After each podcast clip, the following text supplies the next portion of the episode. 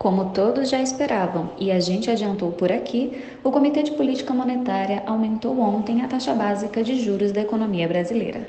A Selic agora está em 11,75% ao ano, um ponto acima do patamar anterior e do maior nível desde abril de 2017.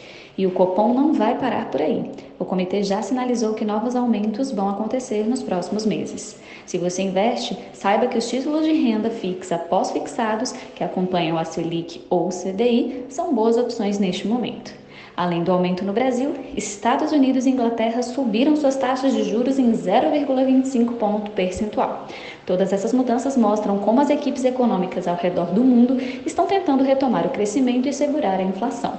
No cenário corporativo, resultados importantes saíram de ontem para hoje. A Pets aumentou seu lucro em 23% em 2021, a Braskem reverteu o prejuízo e lucrou no ano passado, e a Unipar teve avanço de mais de 400% no lucro entre 2020 2020 e 2021.